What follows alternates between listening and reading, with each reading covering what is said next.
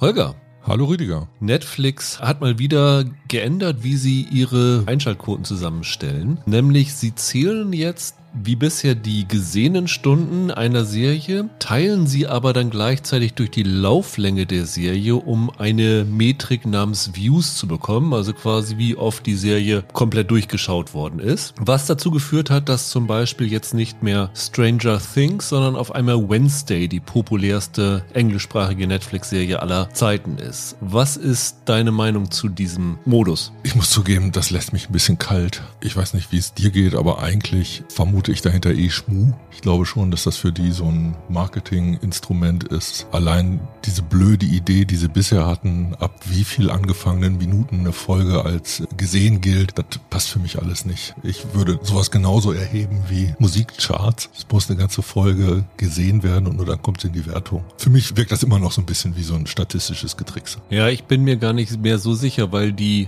ja, pseudo-offiziellen Quellen, so Nielsen in den USA oder so, die unterstreichen ja die Zahlen, die Netflix selber rausgibt. Und ich bin mir nicht sicher, ob sie zum Beispiel die Zuschauerzahlen, die sie dann ja auch in den Quartalsberichten teilweise veröffentlichen, ob sie da irgendwas tricksen dürfen, weil das zu frisieren in einem offiziellen Aktionärsbericht kann ich mir nicht vorstellen. Aber ja, ich bin da auch sehr misstrauisch immer. Naja, aber im Prinzip ist es doch weiterhin so, dass die Gewichtung zum Beispiel von Serien mit einer langen Lauflänge gegenüber einer Serie mit einer kurzen Lauflänge verschoben ist. Nee, jetzt ja nicht mehr. Sie teilen die gesehenen Stunden durch die Gesamtlänge einer Staffel. So rechnen sie dann aus, wie viele Leute quasi in der Theorie es ganz gesehen haben. Korrekt. Was meinst du dazu? Bei diesen Netflix-Zahlen, ich weiß, du hast jetzt gesagt Nielsen und so, und die werden da schon nichts frisieren, aber am Ende, keine Ahnung, solange die das nicht von einem unabhängigen Dritten wirklich prüfen lassen, sind es die Behauptungen von Netflix, diese Zahlen. Und jetzt haben sie einfach nur die Begründung dafür geändert, welche Behauptungen sie aufstellen. Ich habe eine Theorie und die lautet, dass Netflix auch in den nächsten Jahren weiter kräftig an diesen Kriterien rumspielen wird, nämlich mit dem einfachen Grund. Sie können neue Serien dann immer wieder als erfolgreichste Netflix-Serie aller Zeiten verkaufen. Jetzt ist plötzlich plötzlich Wednesday die erfolgreichste Serie aller Zeiten. Hatte vorher natürlich auch schon viele Zuschauer, hat durch diese Metrik jetzt aber ist weiter nach oben gekommen. Sie haben ja auch noch geändert, dass sie jetzt nicht mehr die ersten 28 Tage zählen, sondern die ersten 91 Tage, also grob sagen wir mal drei Monate zählen. Und dadurch hoffen sie jetzt zum Beispiel, dass so eine wie Queen Charlotte, die bisher knapp an den Top 10 vorbeigeschrammt ist, dann wieder reinkommen kann. Also ich glaube einfach, das hast du zum Beispiel auch, wenn die Sight and Sound ihre besten Filme aller Zeiten alle x Jahre veröffentlicht oder was weiß ich, Rolling Stone beste Alben aller Zeiten. Da wirst du nie die gleiche Nummer 1 haben, weil dadurch, dass du eine neue Nummer 1 hast, schaffst du PR für die Serien zum einen, hier in dem Fall bei Netflix, aber auch für die Listen. Also es redet ja keiner drüber, wenn immer seit 20 Jahren Citizen Kane an der Nummer 1 ist bei den Listen und genauso wenig, wenn seit 20 Jahren Stranger Things auf der 1 ist. Also wenn bei meinen Netflix-Kacheln diese Top 10 angezeigt werden, ist meine Reaktion immer, oh Gott, was für ein Quatsch gucken die Leute. Ich glaube nicht, dass sich daran groß was ändern wird, was aus welchen Gründen auf dem Portal erfolgreich ist. Finde ich teilweise eh immer noch so ein bisschen, bisschen schleierhaft. Mir geht es nur darum, die sollen möglichst viele gute Sachen produzieren. Und wie die sich dann platzieren, ist nur noch interessant, wenn es darum geht, werden Folgestaffeln bestellt. Hallo und herzlich willkommen zu einer neuen Ausgabe von Serienweise. Mein Name ist Rüdiger Meier und ich begrüße ganz herzlich Holger Lübgemann. Einen wunderschönen guten Tag. Und Michael Hille. Hallo. Ja, heute relativ vollgepackt, würde ich sagen, im Vergleich zu den letzten Wochen. Nämlich wir haben uns vorgenommen, über gleich vier Serien zu sprechen. Wir werden beginnen, glaube ich, mit dem populärsten Neustart der Woche, nämlich mit Secret Invasion, die seit Mittwoch bei Disney Plus mit ihrer ersten Folge zu sehen ist. Nach fast einem Jahr, glaube ich, ne? Die erste Marvel-Serie wieder. Da haben sich ein bisschen Zeit gelassen in letzter ja, Zeit. Kam She-Hulk nicht September, Oktober? Ja, wir sind schon Ende Juni. Also ich glaube, das ist der bisher größte Abstand zwischen zwei Marvel. She-Hulk war das letzte, ne? Genau. Und davor ja. Miss Marvel. Ne? Richtig, ja. richtig. Okay, jetzt habe ich's. Dann sprechen wir noch in einem kleineren Rahmen, nämlich nur noch Michael und ich, über eine Netflix-Serie, eine neue Net deutsche Netflix-Serie, nämlich Schlafende Hunde. Und wir sprechen über Marie Antoinette, die seit Mittwoch bei Disney Plus ist. Keine deutsche Serie, aber eine deutsche Hauptdarstellerin mit Emilia Schüle. Und dann kommt Holger nochmal wieder dazu, denn wir ziehen eine Serie vor, die eigentlich erst nächsten Freitag startet. Aber weil Michael und ich ja nächste Woche auch unseren Quartalspodcast machen und wir da vielleicht auch noch über Witcher und Jack Ryan reden, wollten wir das nicht zu voll und haben gedacht, lass uns doch über Hijack jetzt schon mal reden. Die neue Apple Thriller ja, fast Echtzeitserie mit Idris Elba Genau. in der Hauptrolle, der in eine Flugzeugentführung reingerät. Also das könnt ihr schon mal ein bisschen im Hinterkopf behalten für nächste Woche. Da werden wir natürlich wie immer auch spoilerfrei drüber reden, sodass wir jetzt nicht euren Genuss zerstören, wenn wir diese Woche schon drüber sprechen. Dann lass uns doch gleich mal beginnen, weil wir heute ziemlich viel zu tun haben mit Secret Invasion. Das ist nach fast 15 Jahren, wo Nick Fury das erste Mal im Abspann nach dem aufgetaucht Abspann. Ja, ist. genau. Und Samuel L. Jackson mittlerweile, glaube ich, in elf Filmen dabei war, plus auch nochmal in dieser Agents of Shield Serie reingeschaut hat. Aber es ist jetzt das erste Mal, dass tatsächlich Nick Fury in einer Marvel-Produktion im Vordergrund steht. Und das Ganze ist für eine Superhelden-Serie relativ superheldenarm, oder? Würdet ihr dazu stimmen? Ja, Ja, noch, oder? Ja, also genau, muss man dazu sagen, Michael und Holger haben jeweils nur eine Folge gesehen. Ich konnte schon zwei Folgen sehen und insgesamt besteht diese Staffel aus sechs Folgen. War fast immer so bei den Ja. Marvel-Sachen, ne? Aber was das so angeht, äh, wir haben es hier mit Aliens zu tun, äh, also den sogenannten Skrulls, die man in Captain Marvel zum ersten Mal gesehen hat, und mit Nick Fury zu sehen, also dem Boss von Shield, aber so Captain America und Co. sind hier erstmal nicht in Sicht. Ja, nee, aktuell noch nicht. also er ist super und er ist ein Held, aber es gibt keine Superheldenfähigkeiten. Richtig, richtig, genau. Ja, ich habe eben schon gesagt, es geht um die Skrulls. Also vielleicht muss man, um das Ganze zu erklären, nochmal kurz zusammenfassen oder halbwegs erklären, was in Captain Marvel passiert ist, ne? Ja, Ich glaube, ohne dieses Wissen versteht man Secret Invasion nicht so richtig. Naja, dafür gibt's ja extra zwei Szenen am Anfang, die das wortreich erklären. Das stimmt. Also in Captain Marvel ist eine Abordnung der Skrulls auf der Erde gelandet. Unter Führung von Talos, der von Ben Mendelssohn gespielt wurde und hier auch Ja. wieder gespielt wird. Und die sind von ihrem Planeten geflogen vor einem Krieg mit den Cree.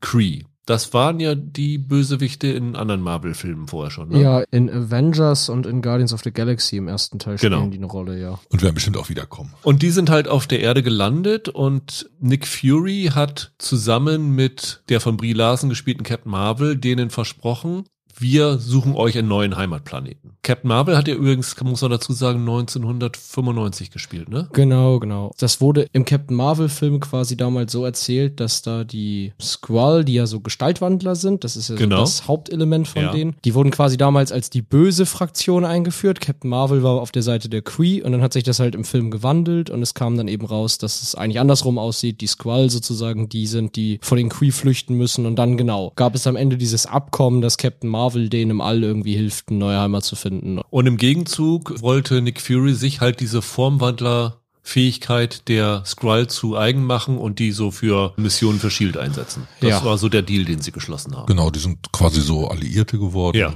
Und hier schließt die Erzählung jetzt quasi an, dass es ein gebrochenes Versprechen gegeben hat. Genau, weil Nick Fury hat sich ins All abgesetzt und dort ein neues Projekt gestartet und die Skrull sind sauer, dass sie nach 25 Jahren immer noch keine neue Heimat bekommen haben und das Ganze hat dazu geführt, dass es innerhalb der Skrull zu so einem Bruch gekommen ist, ne? Also es gibt weiterhin die Fraktion um Talos, die Nick Fury noch vertrauen und immer noch auf ihn hoffen. Und dann gibt es eine Fraktion um einen Gravik, der gespielt wird von Kingsley Ben Adir, der äh, sich jetzt hier zum General ausruft und sagt, okay, die haben es nicht geschafft, uns einen Planeten zur Verfügung zu stellen, also holen wir uns selber einen Planeten, nämlich wir machen uns die Erde untertan. Das ist so ein bisschen die Ausgangslage von Secret Invasion. Es beginnt damit, dass Nick Fury aus dem All zurückkommt, weil er gerufen worden ist von Maria Hill, glaube ich, ne? Ja. Also der von Kobe Smulders gespielten. Das war so seine rechte Hand immer in Ja. Den Filmen. Ja. Dann kommt er zurück und stellt fest, zum einen, dass der Talos mittlerweile seine Ehefrau verloren hat. Also der ist verwitwet und deswegen auch frustrierter darüber, dass Nick Fury nichts getan hat. Also der ist zwar ihm noch treu, aber er hat schon unterschwellig auch eine gewisse Wut auf Nick Fury. Und ja, dann geht ja halt diese Rebellion los. Und das muss man vielleicht noch sagen. Die Serie heißt natürlich Secret Invasion, weil es mehr Skrulls gibt als nur Talos und Gravik und seine Mann, die er irgendwo in einem, was ist ein russisches stillgelegtes Atomkraftwerk gesammelt hat, Ja. sondern es stellt sich raus, dass, ich finde, das muss man noch verraten, es nicht nur, wie es in Captain Marvel behauptet wurde, tausend Skrulls gibt, die irgendwie auf der Erde sind, sondern es gibt halt eine noch viel größere Abordnung, die auf der Erde ist und sich mittlerweile schon einige einflussreiche Positionen gesichert hat, ohne dass es jemand gemerkt hat. Das ist so ein bisschen die Ausgangslage von Secret Invasion.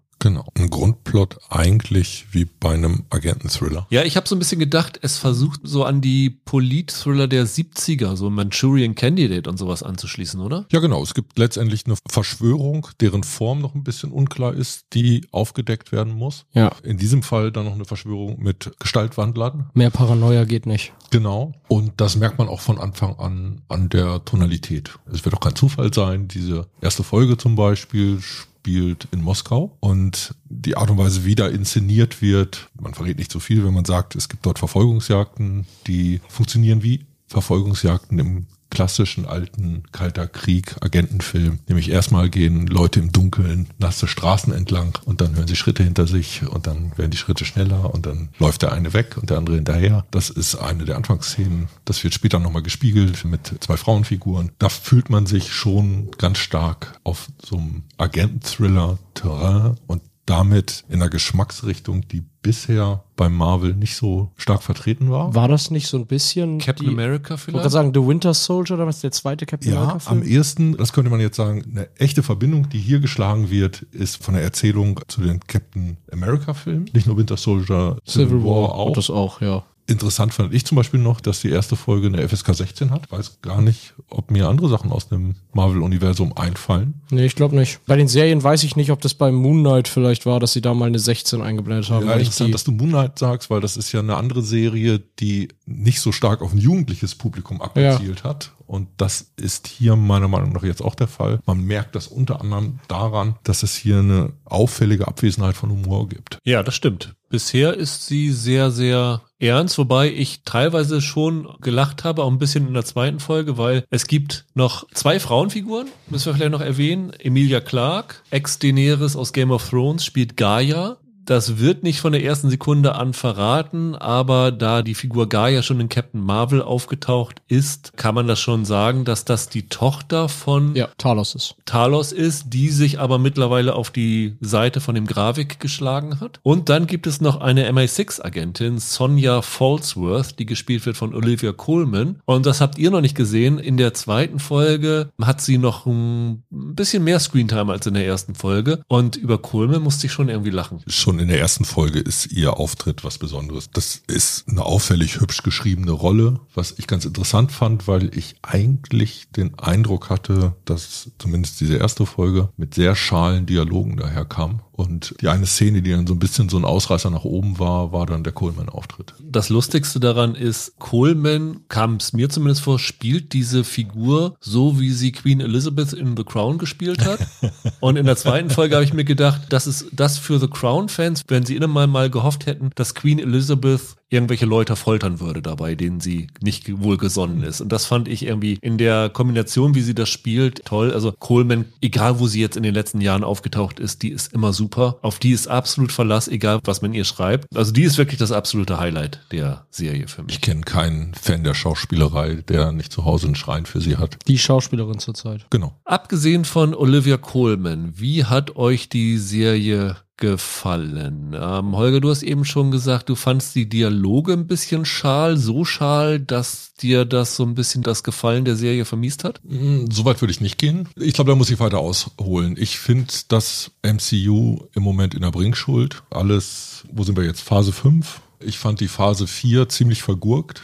Ich finde, dass die jetzt hintereinander zum ersten Mal paar, wenn ich freundlich bin, mittelmäßige Filme gemacht haben. Jetzt muss ich mal fragen, waren die ganzen bisherigen Disney Plus Sachen dann alle Phase 4 oder WandaVision war die erste? War das dann alles Phase 4 jetzt? Naja, Phase 5 ist quasi Multiverse. Phase 5 war jetzt mit dem Ant-Man-Film Okay. und dem Guardians. Das sind, glaube ich, die beiden Kinofilme, die dazu erstmal zählen. Genau, genau. Okay, dann wären ja alle bisherigen Serien Phase 4 gewesen. Das ist dann jetzt die Exakt. erste Phase 5 Serie sozusagen. Ja. Okay. Wobei äh, dieses Integrieren der einzelnen Serien also sie machen immer wieder Bezüge dazu, aber ich finde das teilweise gar nicht so eindeutig, wo ja. man die jetzt genau platzieren wollte. Ja, also offiziell ist es Phase 5, man kann es jetzt aber aus den ersten zwei Folgen noch nicht irgendwo fest genau. verorten, weil es halt hier bisher noch keine Verbindung, keine äh, Anleihen an andere Sachen gab und wenn du sagst, die Verbindung, die du hier erstmal ziehst, ist zu Captain Marvel, der ja noch zu Phase 4 gehört hat, ist natürlich jetzt schwierig zu sehen, wie das jetzt in, in Phase 5 reinpasst. Genauso die zweite Staffel von Loki, die jetzt im Oktober startet, ist dann ja auch Phase 5, Phase, die erste Staffel war Phase 4. So, ich glaube, ganz genau ist das auch nicht alles zu trennen. Was ich damit eigentlich sagen wollte, ist, für mich ist Marvel seit einiger Zeit auf dem absteigenden Ast.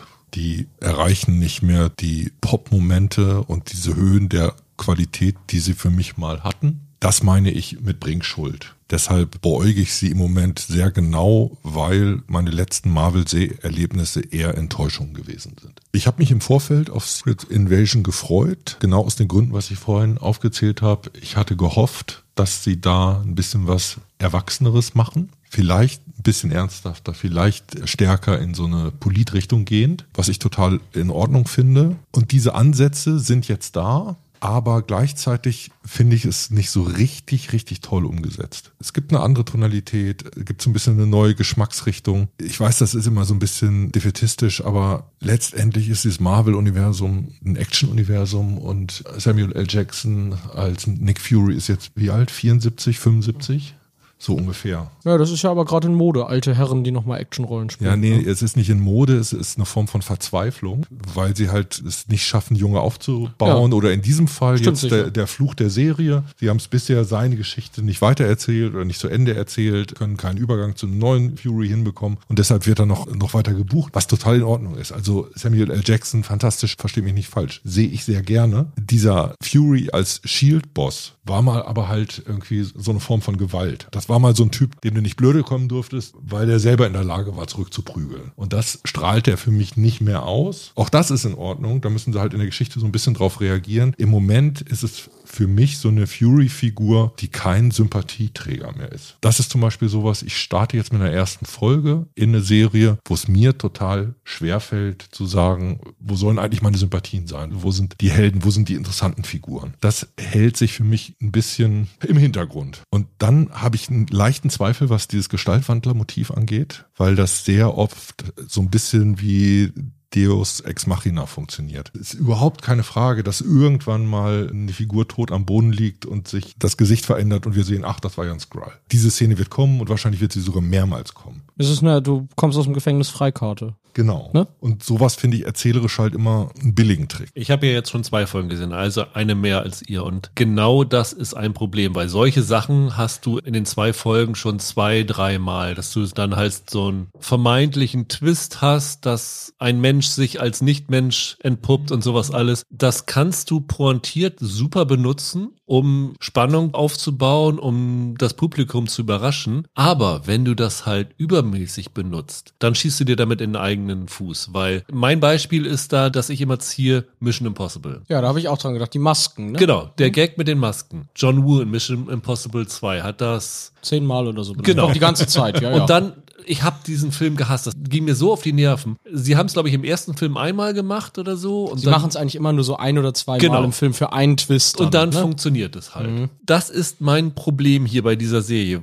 Die machen das in zwei Folgen schon viel zu oft, was zwei Effekte hat. Der eine Effekt ist, es nutzt sich ab. Das heißt, du hast diesen Überraschungseffekt nicht mehr. Es wird dann irgendwann langweilig. Und der zweite Effekt ist, dass du, egal was sie erzählen, den Autor nicht mehr traust, weil du hinter allem eine Falle witterst. Und das ist ein richtiges Problem für die Serie, finde ich. Und es führt in der Regel halt auch immer dazu, dass Handlungsstränge eher dazu neigen, überkomplex zu werden, weil sie genau mit diesem Identitätsspiel im Subtext spielen müssen. In Agentenfilmen ist das dann der Doppel-, Dreifach-, Vierfach-Agent, ne? der dann irgendwie alle 20 Minuten die Seite wechselt und du weißt nie, wie du den jetzt einschätzen musst oder so. Das ist ja an sich nicht groß was anderes als jetzt hier, wenn du nicht genau weißt, kann ich diese Figur jetzt gerade für bare Münze nehmen oder verbirgt sich da eine andere hinter. Also zum Genre passt das ja erstmal vom Aufbau. Ich glaube aber, das läuft darauf hinaus, dass es on top kommt. Ach so, verstehe. Dass sie zu viel in der Hinsicht machen. Hm? Das wäre so meine Befürchtung. Ich habe nach der ersten Folge einige Fragezeichen. Ich sehe immer noch ein äh, Potenzial und ich, ich hoffe, dass sie ein Feuerwerk abbrennen. Die erste Folge war für mich jetzt aber nicht dieses Feuerwerk. Sie ist teilweise überraschend langsam Ich finde, nach so einer Auftakt-Action-Szene nehmen sie deutlich den Fuß vom Gas.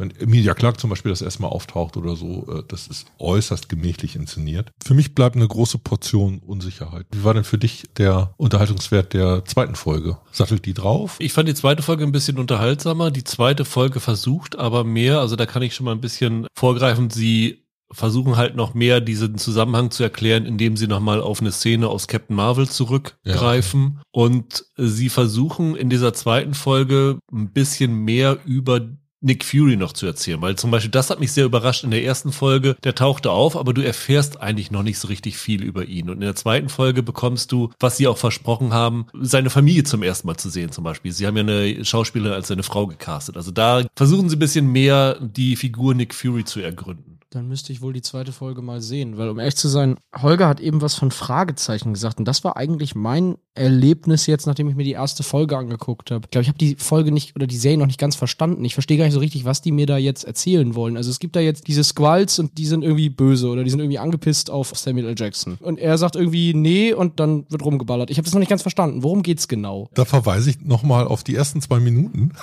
Das Ganze fängt lustigerweise mit einer Erzählerstimme an. Es gibt in der ersten Szene ein Gespräch Gespräch zwischen zwei Agenten. Und dieses Gespräch ist eigentlich die Exposition der Geschichte. Es wird genau erzählt, was da jetzt gerade stattfindet. Dann gehen wir in eine, in eine Action-Szene. Dann wird diese Exposition nochmal gedoppelt. Das erste Aufeinandertreffen von Fury und Talos ist auch ein reines Erzählen von Exposition. Und ich kann nur alle darauf verweisen, passt in den beiden Szenen auf. Ich kann mich als Verwirrtheit insofern verstehen, weil die zweite Folge vieles erklärt. Die zweite Folge zum Beispiel erklärt, warum diese Serie Secret Invasion heißt, weil das erfährst du in der ersten Folge auch noch nicht. Und das Problem ist ein bisschen, die haben ja nicht umsonst als Screener zwei Folgen zur Verfügung gestellt. Und ich meine, es wäre für Disney besser gewesen, sie hätten die beiden Folgen gleich vorab zur Verfügung gestellt, weil die erste Folge alleine verstehe ich voll, warum Michael da verwirrt ist. Sorry, das Argument zählt für mich nicht mehr. Wenn du nach, die erste Folge geht eine Stunde. Wenn du nach einer Stunde nicht das so aufgebaut hast, dass ich da denke, okay, geil, das gucke ich mir weiter an, ich habe ungefähr eine Vorstellung, wo die Reise hingeht, dann ist das halt schlecht. Da hilft es mir auch nicht, wenn sie zwei Folgen veröffentlicht hätten. Weil ich nach dieser ersten Folge jetzt nicht unbedingt Lust hätte, da groß weiter zu gucken. Holger Holger hat ja recht. Natürlich erklären die schon, es gibt ja den, den bösen Squall-Anführer und, und den ganzen Kram da. Aber ich habe jetzt nach einer Folge ehrlich gesagt nicht so richtig eine Ahnung, was die von mir wollen mit. Vielleicht ist das, was du sagst, mit wem soll ich da jetzt mitfiebern? Also da sitzt jetzt der alte Jackson rum und sucht mit dem alten Mendelssohn irgendeinen Gangster, der mich nicht interessiert. Ich glaube, ich habe ein Déjà-vu. Weißt du, wo wir das schon mal hatten? Falcon and the ja. Winter Soldier. Genau, habe ich auch gedacht. Da haben wir auch im Grunde genommen gesagt, wir wussten die ganze Zeit lang überhaupt nicht genau, wo die Reise hingehen sollte. Ja. Und als wir es endlich gemerkt haben, haben wir gemerkt, die Reise ist gar nicht interessant. Beziehungsweise, da, ich weiß nicht, ob diese Serie immer genau wusste, was sie eigentlich erzählen will. Und wie gesagt, jetzt hier nach einer Folge, okay, cool Jackson sucht irgendeinen bösen Gestaltwandler. Aber so what? Das war so ein bisschen mein Ding. Ich habe da überhaupt keinen Bezug zu, zu diesen Figuren da. Ja, ich hätte mir vielleicht Captain Marvel nochmal ansehen sollen. Nee, das ist ja total berechtigt, dein Einwand. Ich glaube, die glauben, dass die Zugkraft von Fury so groß ist, dass sie sich einen Teil dieser Zuschauerbindung schenken können. Du widersprichst dem gerade und ich habe das indirekt ja auch getan, indem ich gesagt habe, was ist eigentlich die Identifikationsfigur? Also ich finde schon, dass das eine Achillesferse ist und dass sie da durchaus eine Schwäche haben. Merke für mich aber so viel, Vorschusslorbeeren wäre jetzt falsch gesagt, aber, aber so viel Langmut habe ich mit der Serie durchaus, ihnen die Chance zu geben, mich dann in der zweiten oder dritten Folge zu überzeugen. Also ich will jetzt hier nicht sagen, dass die zweite Folge jetzt ein Quantensprung nach oben ist und die Serie jetzt super wird mit. Ich finde, es wird ein bisschen verständlicher. Allerdings muss man auch sagen, wenn du zwei Folgen gesehen hast, ist die Serie schon ein Drittel rum. Mm, ja, ich, ich, kann schon verstehen, dass man da sagt, ihr müsst schnell auf den Punkt kommen, weil das ist halt ja. der Punkt. Das war, wie ihr schon gesagt habt, Falcon and the Winter Soldier hatte genauso sechs Folgen und die hat sich so viel Zeit gelassen, bis sie irgendwann mal zu ihrer eigentlichen Geschichte gekommen ist. Und ja. das ist dann halt ein Problem. Mir graut es jetzt ehrlich gesagt davor, wenn du dann sagst, in der zweiten Folge führen sie dann noch Furys Familie und so weiter ein, weil eigentlich. Sie deuten sie an. Ach, sie deuten sie an, okay. Ja, weil hier war es jetzt so, was Holger sagt, stimmt. Die sparen sich so ein bisschen Teil der Zuschauerbindung. Also, weil sie halt sagen, die Leute haben eh schon einen Bezug zu dem Fury. Aber mir ging es jetzt auch so, du hast doch erwähnt, den Einstieg von Emilia Clark in die Serie, der so sehr gemächlich inszeniert ist. Die ganze Szene Szene, auch da wieder, ich habe sie, glaube ich, nicht richtig verstanden im Sinne von, was soll ich denn jetzt denken über die? Also, okay, die, die sitzt da und quatscht dann da mit dem einen und nu, was ist das für eine? Was soll ich mit der anfangen? Ja, aber das ist genau das Problem oder vielleicht auch der Vorteil von so Verschwörungs-Polit-Thrillern, dass du halt diese Figuren nicht von vornherein greifen kannst, weil letztendlich fragst du dich, ist die dann doch vielleicht ein Doppelagent für ihren Vater? Und das denkst du dir halt bei jeder Figur. Ich muss ja erstmal eine Vorstellung von einer Figur haben, damit ein mögliches Doppelspiel oder ein Mysterium für mich interessant sein kann. Also mir halt nur so Figuren hinzustellen, die ich von Szene 1 an als nichtssagend empfinde, das baut für mich keine Mystery-Handlung auf. Die ist dann noch keine Figur. Diese ganze erste Szene ist dafür da, um die Parallelwelt der Skrulls Ja. zu zeigen. Ich finde ja, dass es auch so leichte Untertöne von so Endzeitdrama gibt. Dann sieht man da das irgendein abgerocktes Atomkraftwerk und auf dem Gelände spielende Skrull-Kinder. Ich glaube, da liegt die eigentliche Botschaft drin. Diese Figur ist zwar anwesend, aber eigentlich wird ihr das Rebellenlager gezeigt. Das stimmt, aber die wird ja noch irgendeine größere Rolle spielen, sonst hätten sie ja nicht Emilia Clark besetzt. Ja, klar. Sie haben nur sechs Folgen. Das kann man doch in einer Szene machen. Eine Figur als Figur vorstellen und eine Situation. Und das, das dann irgendwie getrennt zu machen, das ist für mich nichts. Ja, oder du willst damit spielen, dass diese Figur gerade uneindeutig ist. Ja, dann, okay. dann kannst du sie äh, auf so einem Low-Key-Niveau einführen. Vielleicht machen sie das. Ich finde sowieso, es ist ein bisschen komisch, was sie so mit den großen Namen machen. Also ich habe schon ganz kurz vorhin erwähnt, äh, Kobe Smulders ist wieder natürlich dabei als Maria Hill, seine rechte Hand. Martin Freeman ist wieder dabei. War der auch schon in einem Ja, Film dabei? der war in äh, Civil War und Ja. in den beiden Black Panther Filmen. Das ist so der CIA-Freund von dem Wakanda-König gewesen. Ja. Und gerade dessen Auftritt in der ersten Folge kann man mehr als Cameo betrachten. Da ist halt die Frage, macht Martin Freeman das aus Spaß mit für so ein Cameo wie Nick Fury früher oder haben sie damit noch was vor? Also es bleibt nach dieser ersten Folge sehr, sehr viel vage. Das kann man definitiv sagen. Es kommt doch dieses Jahr noch ein Captain Marvel 2. Das wird doch bestimmt da irgendwie reinspielen dann, oder? Ich kann mir schon vorstellen, dass die, dass die am Ende irgendeinen Bezug zu diesem zweiten Captain Marvel-Film noch bauen wollen. Ja, klar. Du meinst The Marvels? Ja. Ja, aber der fängt doch damit an mit der letzten Szene von Miss Marvel. Ja, aber die Skrulls sind ja so ein wichtiger Teil Ja. von Captain Marvel gewesen. Nick Fury ist da, glaube ich, auch dabei in dem zweiten Film. Also ich kann mir eigentlich gar nicht vorstellen, dass die Serie nicht noch irgendeinen Bezug zu Captain Marvel oder The Marvels finden wird. Nee, ich finde, so funktioniert dieses MCU ja gerade, dass sie jede Verbindung, die möglich ist und die sich anbietet, eigentlich auch irgendwie nutzen. Ja, ja, eben. Deren Interesse ist, dass wir gefälligst alles gucken und im Kino sitzen bleiben, bis der Abspann vorbei ist, damit wir auch ja irgendwie die letzte Szene noch mitkriegen. Ich glaube auch, wenn die da eine nutzbringende Verbindung gesehen haben, dann, dann wird da irgendeine Verbindung auf jeden Fall geschlagen. Kann aber auch sein, dass die wieder einfach auf so einem Nerd-Niveau ist. Dass es eine Anspielung ist, die du dann im Film nur verstehst, wenn du vorher die Serie gesehen hast. Und sie werden damit Erfolg haben, weil ich glaube, wir werden, bei dir bin ich nicht so sicher, Michael, aber Holger und ich werden auf jeden Fall die Sache zu Ende gucken. So neugierig sind wir denn dann doch. Bis auf What If habe ich die auch alle zu Ende gesehen dann am Ende. Ja, also von daher funktioniert es ja dann doch, dass man noch die Neugier hat. Wir machen halt im Podcast dann auch meistens zu den Marvel-Sachen nochmal eine Recap-Folge. Ja. Irgendwie ist man dann mitgehangen, mitgefangen. Also. Eine Sache, bevor wir das dicht machen. Habt ihr den Vorspann euch angeschaut? Ja. Michael, du weißt es schon. Holger, wie fandst du den Vorspann? okay, ist mal eine andere Farbigkeit. Ich habe äh, die Folge zusammen mit meinem Sohn gesehen und dessen Kommentar war, sieht ja aus wie von einer KI. Und genau das ist es. Oh Gott. Ja, das haben sie heute publik gemacht. Also der äh, Regisseur Ali Selim hat gesagt, sie haben die Titelsequenz mit Artificial Intelligence gemacht, weil es ja dazu passen würde mit dieser Verschwörung und sowas alles, dass sie das mit KI machen. Und mir geht's genauso wie deinem Sohn Holger. Es sieht einfach kacke aus. Also wie sie diese Figuren da, Nick Fury und sowas alles, diese Gesichter, das sieht einfach nicht gut aus. Und das ist einfach total uninspiriert. Also ich fand den Vorspann echt schlecht. Okay, so weit würde ich nicht gehen. Für mich war das nur so ein Atmo-Element, in dem jetzt nichts versucht wurde. dass diese Figuren, die dann da im Vorspann rumlaufen, dass die so ein bisschen hässlich aussehen, das stimmt. Aber ich fand das super langweilig, weil die teilweise eine Einstellung quasi einen Shot dann so 15 Sekunden halten und da vier verschiedene Creditnamen durchlaufen. Und normalerweise so die meisten coolen Vorspänne, da ist irgendwie eine Bewegung drin oder irgendeine Abwechslung. Und da habe ich irgendwann gedacht, nun schalt mal auf ein anderes Standbild. Mach mal Ja, weiter. reine Standbilder sind das aber nicht. Die zoomen schon immer ja, rein und raus. ja, die bewegen sich so ein ganz bisschen, aber es gibt dann immer so ein Motiv, das ist dann wirklich 15 Sekunden zu sehen. Da habe ich gedacht, ey, also, weiß ich nicht, in der Zeit hat Game of Thrones vier Karten gezeigt, so ungefähr. Also, ich fand das ein bisschen langweilig. Also wenn ich in Zukunft die Funktion habe, Vorspann skippen, würde ich auf Skippen gehen. Ja, also ich finde, man sieht halt, dass KI keine Kreativität ersetzen kann, was jetzt nicht heißen soll, dass es nicht auch genügend miese, menschgemachte Titelsequenzen gibt. Aber das hier fand ich echt nicht doll. Also gerade finde ich, bei Marvel ist man dann schon mehr gewohnt, oder? Die sollen so einen Mist einfach lassen und vernünftiges Kreativteam beschäftigen, das sich um sowas kümmert und sich nicht auf so einen Quatsch da berufen. Wenn ich das nachher meinem Sohn erzähle, muss ich erst wieder Triumphgeheul ertragen. Ganz, ja. ganz ehrlich, überall auf der Welt entwickeln gerade Leute Systeme, mit denen man KIs erkennt und Holger hat einen zu Hause. Also das ist ja Wahnsinn.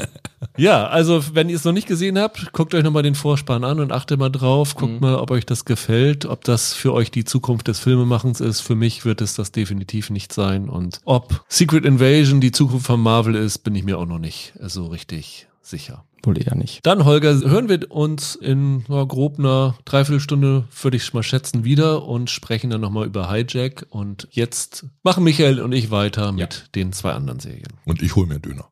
Ja, Michael, dann sprechen wir wieder über ein deutsches Original, dieses Mal von Netflix. Es heißt Schlafende Hunde, wobei man sagen muss, deutsches Original stimmt nur so halb, weil es ist eine Lokalisierung einer israelischen Serie mal wieder. Hieß, glaube ich, ja, international The Exchange Principle. Lief soweit ich weiß, nie in Deutschland, also für uns eine neue Geschichte. Und erzählt in sechs Folgen von einem Polizisten, Mike Atlas, der gespielt wird von Max Riemelt, der vor Jahren nach einem Fall abgestürzt ist, jetzt in einem Wohnwagen lebt, zumindest kurzzeitig, also eigentlich ist er Obdachloser und dann von dem Fall, der ihn damals aus der Bahn geworfen hat, wieder eingeholt wird. Nämlich es ging damals um den Mord an einem Richter. Dort wurde ein junger Mann für verurteilt, vor allen Dingen aufgrund der Aussage von dem Mike Atlas. Und dieser junge Mann begeht Selbstmord im Gefängnis. Daraufhin wird der Atlas von dem Vater heimgesucht, der schlägt ihn nieder und sagt, du bist schuld daran, dass sich mein Sohn umgebracht hat. Und der Atlas selber kann sich eigentlich an nichts mehr erinnern, was so richtig äh, vorgefallen ist. Man weiß nicht genau warum, ob er irgendwie Amnesie durch einen Vorfall hat oder ob das irgendwie psychisch veranlagt ist. Aber auf jeden Fall ist dieses Ereignis genug für ihn, um diesen Fall wieder so ein bisschen für sich aufzurollen. Und er ist nicht der Einzige, der diesen Fall aufrollt, nämlich eine junge Staatsanwältin namens Jule Andergast, die wird gespielt von Luise von Fink, ist beauftragt worden von ihrer Chefin, diesen Suizid aktenkundig abzuhandeln. Und während sie das tut, fallen ihr immer mehr Widersprüche auf und sie beginnt eigentlich was, was sie nicht machen soll, nämlich tiefer in diesen Fall aufzutauchen und ihrerseits diesen Fall aufzurollen, der zu der Verurteilung dieses jungen Manns geführt hat, der sich umgebracht hat. Und dann dauert es natürlich nicht lange, bis der Atlas und die Frau Andergast zusammenarbeiten und dabei einer ja, großen Verschwörung auf die Spur kommen, wie das so bei so Thrillern, Kriminalfällen immer ist. Ja, ist jetzt direkt die nächste Verschwörungsserie nach Secret Invasion. Ja, genau. Nur, dass es hier keine formwandelnden Aliens gibt. Das Ganze hat natürlich dann noch ein bisschen mehr Ebenen. Also es geht dann natürlich auch noch um die Ehefrau von dem Atlas, die hier gespielt wird von Peri Baumeister, die er irgendwann vor ein paar Jahren gemeinsam mit seiner Tochter Tinka allein gelassen hat. Er ist über Nacht abgehauen und vor allem die Tochter ist darüber sehr schockiert gewesen, weil sie ein sehr, sehr enges Verhältnis zu ihrem Vater hatte und jetzt immer nur ab und zu nochmal mit ihm telefoniert, aber es so nicht so richtig verstehen kann und nachvollziehen kann, warum er sie verlassen hat. Während er weg war, hat ein Ex-Kollege von ihm, nämlich Luka Saric, wird gespielt von Carlo Liubeck, so ein bisschen, ja, na, die Vaterrolle eingenommen ist ein bisschen viel, aber hat sich so ein bisschen um die Frau, um die Tochter versucht zu kümmern, dass die da nicht so alleine sind. Und daraufhin kommt dem Atlas halt der Verdacht, dass da vielleicht ein bisschen mehr zwischen dem Ex-Kollegen und seiner Frau laufen könnte. Und das ist so ein bisschen die Grundlage von Schlafende Hunde.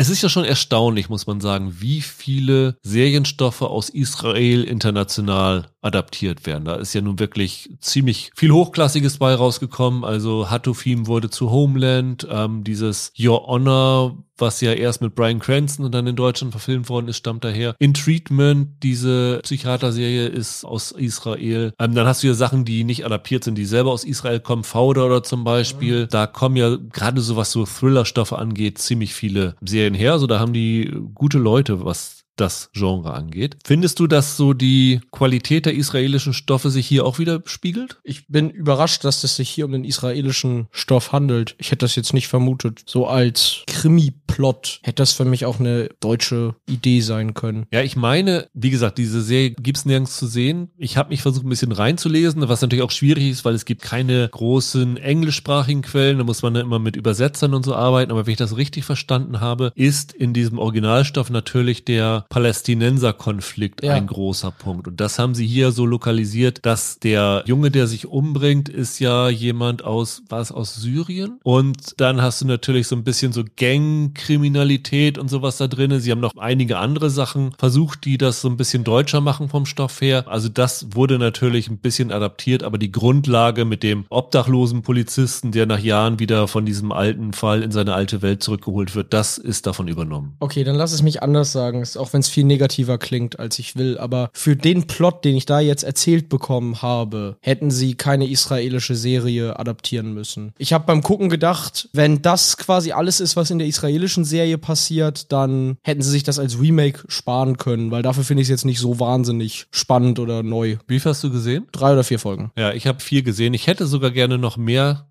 geguckt oder sie komplett geguckt. Ich habe es zeitlich einfach nicht geschafft. Ich höre so ein bisschen raus, dass es dir nicht so richtig gefallen hat, weil ich fand sie gar nicht schlecht. Ja, ich fand sie auch nicht schlecht. Aber ich fand sie jetzt auch nicht sonderlich aufregend. Ich finde, die ist so für Leute, die gern Krimi und Thriller schauen, ist die ganz okay. Aber das ist kein Highlight für mich, sondern ganz in Ordnung halt. Ich finde, die Serie lebt sehr, sehr stark von dem Spiel von Max Riemel. Den finde ich richtig klasse. Ja, der Cast ist sehr gut. Also der spielt diesen verlorenen Polizisten ziemlich gut. Luise von Fink, die ich vorher nicht so richtig wahrgenommen habe bisher. Die war die Schwester von der Hauptfigur in Bonn. Ach richtig, genau, da war sie. Daher kannte ich sie. Richtig. Die finde ich hier auch wieder gut. Ja, die ist super. Peri Baumeister spielt bisschen wie in Neuland, aber auch sehr, sehr überzeugend. Die Tochter spielt Tara Afrika Corrigan. Fand ich eine ganz für Deutschland ungewöhnliche Jugendrolle. Der ganze Cast ist wirklich Ja. gut. Das ist die Stärke der Serie, absolut. Ich finde den, den Cast gut. Ich finde, die bekommen alle genug Profil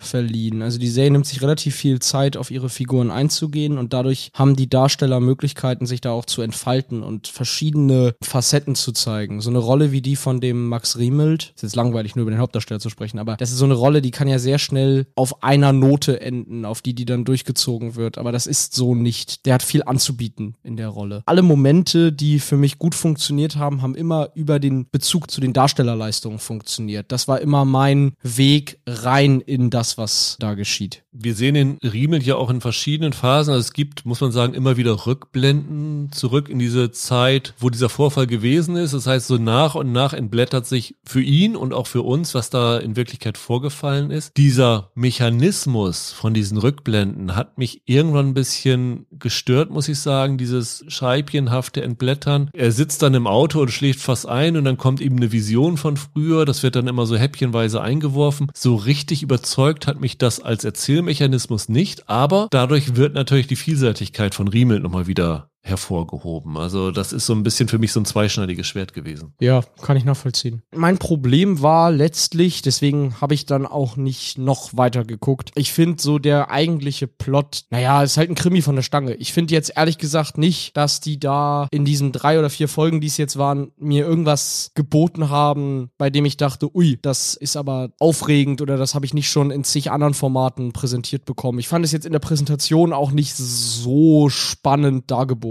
Ich glaube, da gibt's einfach bessere Stoffe. Ich fand schon, dass da einige gute Wendungen dabei waren. Also ich fand das durchweg spannend erzählt. Ich habe ein bisschen Probleme eher damit gehabt, dieser ganze Aspekt mit der Beziehungssache, die da reingespielt hat, mit seiner Frau und der möglichen Affäre mit dem Kollegen und dieses alles. Das hat mich ziemlich schnell genervt. Aber was so diesen Krimi-Fall an sich angeht, fand ich das gar nicht so unspannend. Jetzt kriege ich wieder Ärger, weil ich Tatort-Bashing betreibe. Fandst du es wirklich spannender inszeniert als den durchschnittlichen Tatort? Wie zum hundertsten Mal erwähnt, ich bin kein Tatortgucker, Ja. deswegen fehlt mir da der Vergleich. Ich ja auch nicht. Ich gucke ihn ja aus dem Grund nicht, dass ich ihn hier immer bashe. Aber weißt du, das ist so ein bisschen mein Punkt gewesen. Irgendwie, es muss ja jetzt nicht jede Krimiserie Pokerface sein, aber bisschen eigene Identität hätte ich irgendwie ganz schön gefunden. Also ich fand die Wendungen waren eigentlich alle im Bereich des Gewohnten. Es ist immer blöd über sowas zu reden, weil wir können die Wendung halt nicht spoilern, dann könnte ich es genauer erklären. Aber ich hatte da jetzt nicht so richtig überrascht oder gefesselt. Welt. Aber selbst angenommen, es wäre so, ist irgendwas Schlimmes daran, wenn eine Netflix-Serie wie ein guter Tatort ist? Guter Tatort habe ich nicht gesagt. Ich habe gesagt, auf dem Niveau des durchschnittlichen Tatorts. Naja, was heißt schlimm? Wenn du gerne Krimis guckst, hast du halt jetzt einen mehr. Das sage ich ja. Das ist es auch für mich. Aber es ist halt nicht mehr als das. Nee, das ist ein absolut gut gemachter Krimi. Aber wenn wir hier sagen, das ist okay, sowas, ah, gut, der Vergleich ist jetzt ein bisschen eine Stufe höher. Diplomatische Beziehung oder Night Agent oder sowas, das sind ja auch keine Sachen, die das Genre neu erfinden. Das ist jetzt nicht so spannend und nicht so gut gemacht und sowas alles wie die jetzt. Ja, genau, aber das ist mein Punkt. Aber es ist immer noch gut. Und äh, für Krimi-Fans ist das absolut was, wo ich sagen würde, wenn ihr sowas gerne schaut, guckt euch schlafende Hunde unbedingt an, weil da hat man tolle Figuren, die toll gespielt werden und eine spannende Geschichte. Und das reicht mir eigentlich, weil dafür sind ja die diese 6, 45 Minuten auch jetzt nicht so überlang. Also das kann man wirklich gut weggucken. Das würde ich wirklich jedem, der spannende Serien mag, ans Herz legen. Auf die guten Darsteller einige ich mich. Wie gesagt, die Geschichte fand ich nicht so spannend. Aber klar, wenn man Krimis mag und da jetzt sich nicht die ganz großen Erwartungen dran hat, dann kann man den absolut gucken. Für mich ist das sowas, was ich neben Bayern mache. Nichts, was ich jetzt gespannt verfolge. Da funktioniert dann sowas wie Night Agent für mich besser, weil das Tempo höher ist. Das ist ja hier sehr gemächlich erzählt. Ich würde mich jetzt nicht als jemanden einschätzen, der jeden Krimi einfach weggucken will, aber hier ist es schon so, dass ich nach den vier Folgen unbedingt wissen will, wie es weitergeht. Also okay. die letzten zwei Folgen will ich unbedingt sehen und wie gesagt, ich ärgere mich ein bisschen, dass ich es zeitlich nicht geschafft habe, das noch vorm Podcast fertig zu kriegen, um einzuschätzen, ob die das gut ins Ziel bringen und sowas alles, ob da vielleicht sogar noch Potenzial für mehr drinne steckt. Aber was ich bisher gesehen habe, hat mir doch durchaus gut gefallen. Und was war das letzte Deutsche, was wir besprochen? Kohlrahm Schwarz war ja auch ganz, ja. ganz okay. Da haben wir ja auch gesagt, das ist eine Serie, die jetzt nichts neu erfindet, aber die Spaß macht, die unterhält. Und das ist für mich auch Schlafende Hunde. Und auch da habe ich ja schon gesagt, wenn alle deutschen Serien auf dem Niveau sind, wären wir in Deutschland besser dran. Jetzt hast du den Vergleich auf aufgemacht. Jetzt möchte ich noch sagen, dass ich Kohlraben Schwarz besser fände. Einfach weil die dann durch ihr Szenario ein Stück origineller auf mich wirkt als jetzt das hier. Ich will die jetzt auch nicht schlecht reden. Ich fand das vollkommen okay zu gucken. Weiß ich nicht. Habe ich irgendwelche Hardcore-Krimi-Fans in meinem Umfeld? Weiß ich gar nicht. Ich glaube nicht. Mein Maßstab wäre hier wirklich, wer gern den Tatort schaut oder so, der kann hier auch reingucken. Das ist mehr davon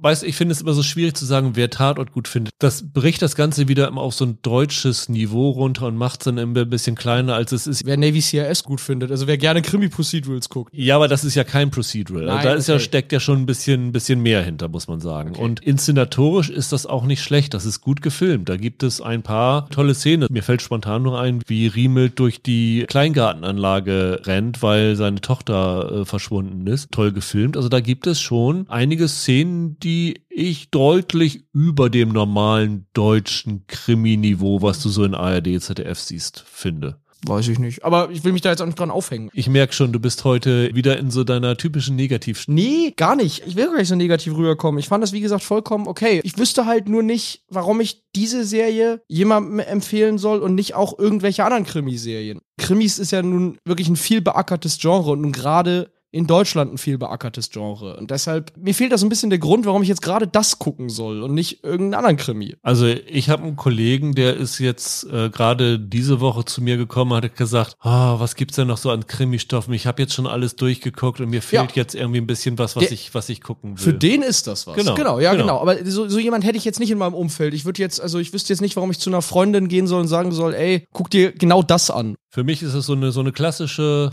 sechs von zehn, sechseinhalb von ja, genau. zehn Serie. Da, da wäre ich ja auch. Ja. Da wäre ich auch, genau. Und ich finde, daran ist absolut nichts Verwerfliches und da kann man wirklich ein paar gute Stunden mit haben. Also, wie gesagt, von mir eine, eine kleine, kleine Empfehlung. Wer gerade so auf gute deutsche Schauspieler steht, sollte das unbedingt mal anschauen. Und also es ist jetzt kein Homeland, definitiv nicht, natürlich nicht. Aber äh, das ist eine solide, durchkonzipierte Serie, die einen aber auch überraschen kann, finde ich. Also du hast vielleicht noch nicht ganz so viel gesehen. Ich finde, da sind einige gute Wendungen dabei. Da können wir uns einigen. Jetzt bin ich gespannt bei unserer dritten Serie, Michael, nämlich die heißt Marie Antoinette, ist bei Disney Plus verfügbar mit ihren acht Folgen, äh, lief nämlich schon, ich glaube, im Januar in Großbritannien. Das ist eine französisch-britische Koproduktion mit einer deutschen Hauptdarstellerin, nämlich Emilia Schüle spielt Marie Antoinette und tritt damit in die Fußstapfen von Diane Krüger, glaube ich, die die auch schon mal verkörpert hat. Ja. Und natürlich Kirsten Dunst in dem Sophia Coppola-Film. So ist es. Du wolltest, dass wir darüber reden. Also erwarte ich jetzt von dir, dass du heute zumindest eine Serie gut findest. Das ist aber eine Verdrehung der Tatsachen, oder? Ich meine, ich, also ich hatte da sowieso reingeguckt und ich dachte, wenn wir hier auch über Bridgerton und Königin Charlotte und so reden, dann kann man darüber auch reden, weil das schwimmt ja im selben Fahrwasser. Also, ich weiß nicht, ob ich da jetzt drüber reden wollte, weil ich ja jetzt ein super Fan von war, sondern weil ich einfach fand, wer Bridgerton gerne guckt, hat ja hier durchaus vielleicht noch eine Alternativserie. Zumindest bei der ersten Folge gibt es Parallelen zu Queen Charlotte. Wir haben ja da erzählt, Queen Charlotte ging damit los, dass die junge Charlotte aus Mecklenburg-Vorpommern an den Hof nach Großbritannien mit, glaube ich, auch schon mit 14 Jahren gebracht wird und da einen späteren König trifft, der zum einen lieber auf dem Land unterwegs ist, als sich mit ihr zu beschäftigen und zum anderen auch kein Interesse an Sex hat, obwohl eigentlich die einzige Pflicht ist, einen Thronfolger zu zeugen. Und das ist eigentlich genau die Prämisse von Marie Antoinette, oder? Ja, ganz genau. Weil die auch mit 14 Jahren von Wien nach Paris verschifft wird um dort den ja späteren Louis den 16. zu heiraten. Und als sie ihn das erste Mal trifft, steht er vor ihr mit einem toten Kaninchen in der Hand, das er gerade gejagt hat und zeigt auch nicht sonderlich Interesse an ihr. Dann heiraten die beiden und in der Hochzeitsnacht zeigt er ja genauso wenig Interesse an ihr wie bei der Ankunft. Also da hast du schon wirklich eine, eine Parallele dazu. Und sie ist auch am Anfang genauso unglücklich wie die junge Charlotte. Ja, genau. Es gab zwei Gründe,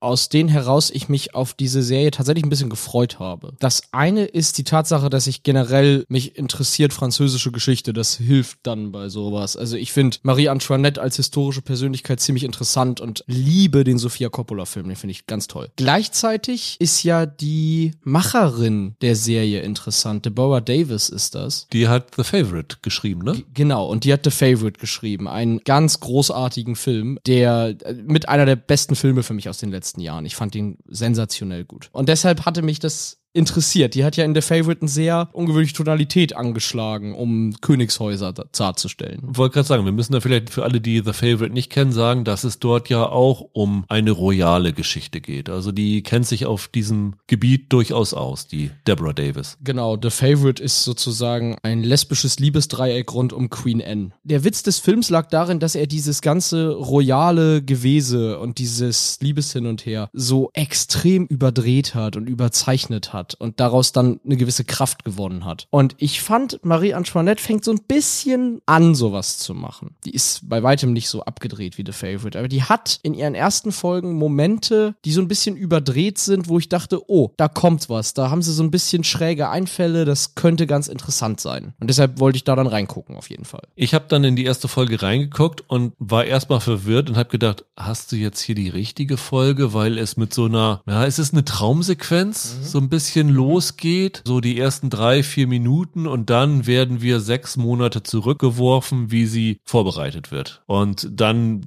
wird diese Szene am Ende der ersten Folge wieder eingeholt. Und ich sag's einfach, wie es ist. Ich habe diese erste Folge gesehen und es mir kam es vor, als wäre die Folge drei Stunden lang gewesen. Ich habe lange nichts mehr gesehen, wo ich mich so furchtbar gelangweilt habe wie bei dem hier und habe nach einer Folge, selbst wenn ich mehr Zeit gehabt hätte, keine Motivation mehr, das weiterzuschauen. Oha, das sehe ich tatsächlich anders. Ich war von der ersten Folge ziemlich angetan. Direkt auf Anhieb hat das in der Bildsprache, in der Art, wie die Szenen aufbauen, finde ich das schon direkt besser als so ein Kram wie Bridgerton. Also klar, Bridgerton ist ein bisschen noch mehr die Millennial-Pop-Version von solchen Stoffen, aber die haben hier gute, überlegte Bilder und die denken sich was dabei, wie sie Dinge inszenieren, wie sie filmen, wie sie Figuren aufstellen. Das fand ich von Folge 1 an gelungen. Das ziehen die auch durch. Die wissen schon, was sie da machen. Als jemand, der Bridgerton mag, muss ich aber dazu sagen, ich glaube nicht, dass diese Serie für irgendjemanden ist, der sich sowas erhofft wie das französische Bridgerton hier, weil diese Serie hat absolut nicht den Drive, den Bridgerton hat. Und das ist der große Vorteil von sowas wie Bridgerton und Queen Charlotte. Kommt drauf an, was man lieber mag. Ich hatte das gedacht von der Ausgangslage her und man hatte ja schon im Vorfeld gehört, die weichen historisch auch ab. Das ist gar nicht so nah an der realen Marie Antoinette, wie man denken könnte. Ich hatte dann halt vermutet, dass es sowas wird wie Bridgerton. Das ist es vielleicht gar nicht unbedingt, weil es tatsächlich, ja, du hast jetzt gesagt, es hat nicht diesen Drive. Das ist jetzt die negative Auslegung. Man könnte auch sagen, es ist nicht so versuchter Pop. Es ist tatsächlich, es ist gediegener, es ist langsamer und setzt ein bisschen andere Schwerpunkte. Weißt du, woran mich das letztendlich erinnert hat? Na. An die Kaiserin. Du meinst die Sissy-Serie von Netflix? Genau. Nö. Also Marie Antoinette, das wandelt sich dann irgendwann und dann geht's vielleicht in Richtung die Kaiserin. Das entwickelt sich leider irgendwann zu einem recht normalen Kostümdrama und da, da wird's dann doof, weil da haben sie dann nicht wirklich was, was zu erzählen. Aber ich fand schon, in den ersten ein, zwei Episoden, da haben die ja einen schrägeren Ton und da sind die halt nicht ganz so konventionell für dieses Genre und das war die Kaiserin dann ja schon. Das war ja einfach Sissy Reloaded. Okay, dann ist das vielleicht aber in den späteren Folgen, weil die erste Folge hatte für mich da noch nicht sowas. Also dieses ungewöhnliche Erzählen habe ich da nicht festgestellt. Also es wirkte für mich schon sehr traditionell. Naja, das ist doch gleich in der ersten Folge mit diesem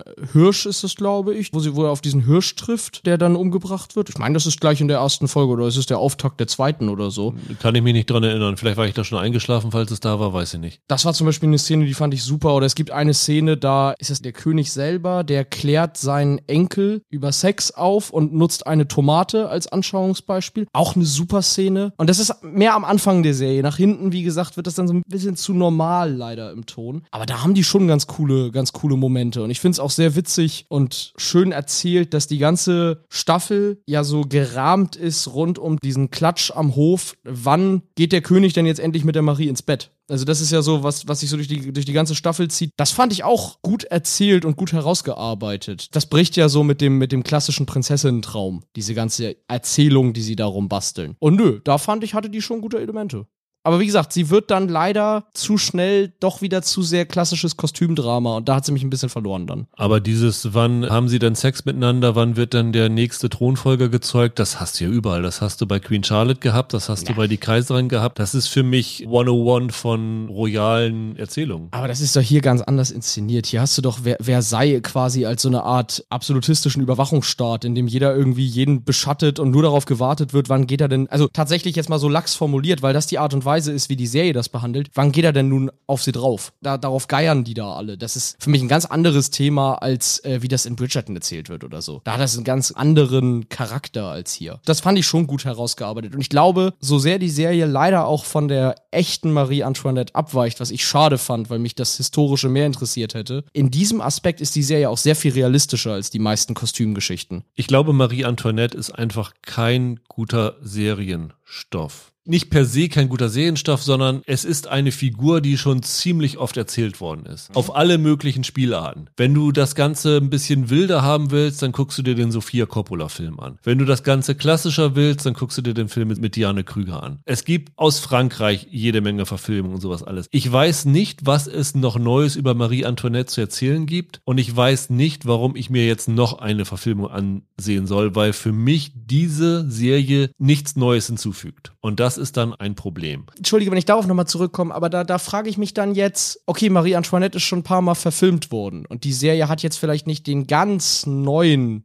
Blickwinkel darauf. Aber dann kann ich halt wiederum bei der Serie, die wir vorher besprochen haben, sagen, warum brauche ich den x-Millionsten Krimi, der genau dieselbe Tonalität hat wie jeder andere Krimi davor. Ja, aber hier hast du es ja mit einer historischen Person zu tun und du kannst da ja nichts, es sei denn du entfernst dich komplett von der Realität, nichts Neues so richtig hinzufügen. Fairerweise muss man sagen, ich, also das ist natürlich eine ganz andere Zeit, weil diese erste Staffel, die wir sehen, ist glaube ich, ich meine, sie heißt sogar Year One, also ja. ich glaube, sie zeigen sie nur als 14-Jährige. Die zweite Staffel, die schon genehmigt ist, wird dann wahrscheinlich einen kleinen Zeitsprung hinlegen. Aber sie haben schon gesagt, dieser nie gefallene Satz, dann sollen sie doch Kuchen essen, wird hier nicht so fallen. Also sie entfremden sich nicht so von der Realität, wie es andere Stoffe gemacht haben, aber sie fügen halt für mich Marie Antoinette nichts Neues hinzu. Was man der Serie, wenn ich auch mal was Positives sagen darf, hoch anrechnen sollte, sind die Schauplätze, wo sie gedreht haben. Weil sie haben im echten Schloss Versailles gedreht und sie haben im echten Schloss Fontainebleau gedreht, wo Marie Antoinette ja auch auch gelebt hat. Das heißt, sie haben wirklich an Originalschauplätzen diese Serie inszeniert, was man der auch ansehen kann. Also sie haben da ganz, ganz tolle Bilder gefunden, tolle Einstellungen, wenn du die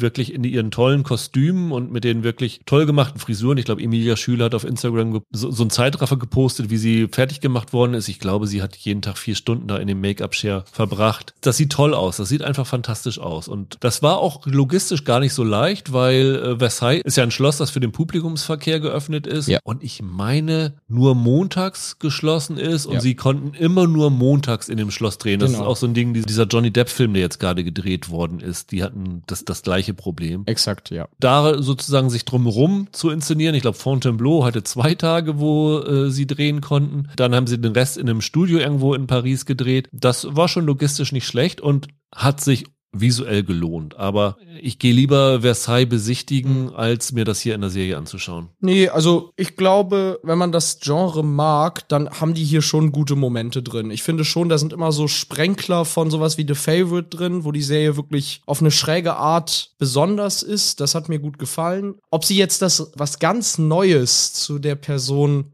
Marie Antoinette zu sagen haben, weiß ich nicht. Sie machen auch im späteren Verlauf so ein bisschen den Fehler, sie zu sehr zu einer Frau von heute zu machen. Was zum Beispiel der Coppola-Film so wunderbar vermieden hat, dass sie zu sehr klingt wie eine Frau aus diesem Jahrhundert. Das sollte sie nämlich nicht. Nee, ich habe da durchaus einen Unterhaltungswert dran gehabt. Ich hätte sie mir nur noch mehr wie The Favorite gewünscht und ein bisschen weniger dann im späteren Verlauf wie dann meinetwegen die Kaiserin oder, oder, oder Sissy oder whatever. Wenn wir schon eine deutsche Marie Antoinette haben, wie hat dir Emilia Schüle gefallen? Gefallen? Oh, ich finde die eigentlich ganz gut besetzt hier als das arme, reiche Mädchen sozusagen. Ich, ich fand die in Ordnung. Dir? Ja, ich finde sie gut. Also das ist, war für mich einer der, der positiven Faktoren. Ja. Ich habe mich auch ehrlich gesagt dann nicht mehr so dran gestört, weil als ich gelesen habe, Emilia Schüle spielt Marie Antoinette und Emilia Schüle ist ja jetzt 30 Jahre alt und in der Serie soll Marie Antoinette ja 14 sein. Ich dachte, na, ob ich das der Serie abnehme und ja, sie sieht nicht aus wie 14, okay. Aber das war für mich dann kein entscheidender Faktor. Ich fand, sie hat das gut rübergebracht und war dadurch wirklich eine, eine, eine gute Wahl. Und natürlich, wenn die Serie Erfolg hat, werden sie ja die Zeit, ich glaube nicht, dass die zweite Staffel sie dann mit 15 zeigt, sondern mhm. vielleicht mit 17, 18 und so weiter und so fort. Dann hast du natürlich den Vorteil, dass du sie nicht umbesetzen musst. Und ich habe das gekauft. Und das klingt jetzt nicht nach einem hohen Lob, aber das äh, muss man erstmal hinkriegen. Also, dass du da nicht drüber stolperst, wenn du dir die Serie anschaust, das ist schon mal bemerkenswert. Und sie spielt so diese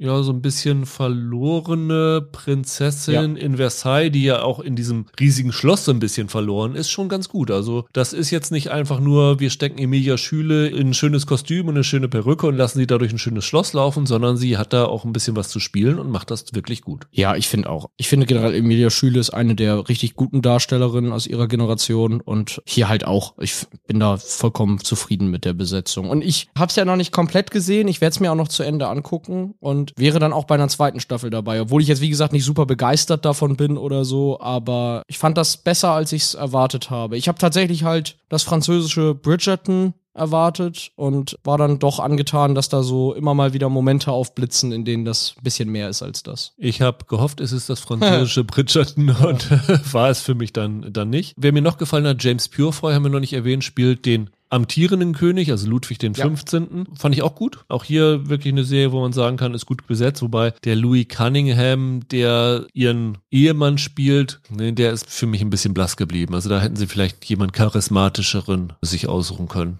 Auf den Typ, den dieser Louis sein soll, passt der. Ich verstehe, was du meinst, aber ich glaube, das passt für mich so zur Rolle. Ich bin mal gespannt, du hast es ja auch noch nicht die erste Staffel komplett gesehen, wie weit sie mit dieser ersten Staffel gehen. Was mich, wenn ich so mir die Biografie von Marie Antoinette anschaue, dann deutlich interessanter fände, wäre dann der Zeitpunkt, wo Ludwig der 16. auf den Thron kommt, wo er diesen komplett verschuldeten Staatshaushalt geerbt hat, wo er diese Monarchie öffnen muss und am Ende dann natürlich der letzte Vorrevolutionskönig Frankreichs ist und dann ja auch hingerichtet wird auf der Guillotine. Also alles, was da hinführt, finde ich rein vom geschichtlichen Zeitraum deutlich spannender als dieser Zeitraum, wo Marie, Marie Antoinette jetzt an den Hof kommt. Und vielleicht ist es auch das, was mich so ein bisschen stört, dass mich dieser Zeitabschnitt, den sie sich jetzt für diese erste Staffel gewählt haben, nicht so wirklich interessiert. Kann gut sein, ja. Also von daher, für mich ist es keine Empfehlung. Äh, ich würde vielleicht in eine zweite Staffel nochmal reinschauen, aber die erste Staffel habe ich jetzt wenig Motivation zu Ende zu gucken. Für dich ist es anders. Also ich glaube, wir sind hier bei den letzten beiden Serien komplett unterschiedlich. Schlafende Hunde würde ich jedem empfehlen und äh, würde ich gerne zu Ende gucken. Du überhaupt nicht. Hier guckst du es gerne zu mhm. Ende und mhm. ich sage hier, lass mich ja. in Ruhe damit. Trotz dessen beides Empfehlungen von mir mit Einschränkungen halt, weil jetzt mega Fan werde ich davon auch nicht, aber die hat ihre Momente und für die Momente fand ich es gut, dass ich mal reingeguckt habe. Dann bin ich heute hier bei dieser Serie zumindest mal der Unversöhnliche.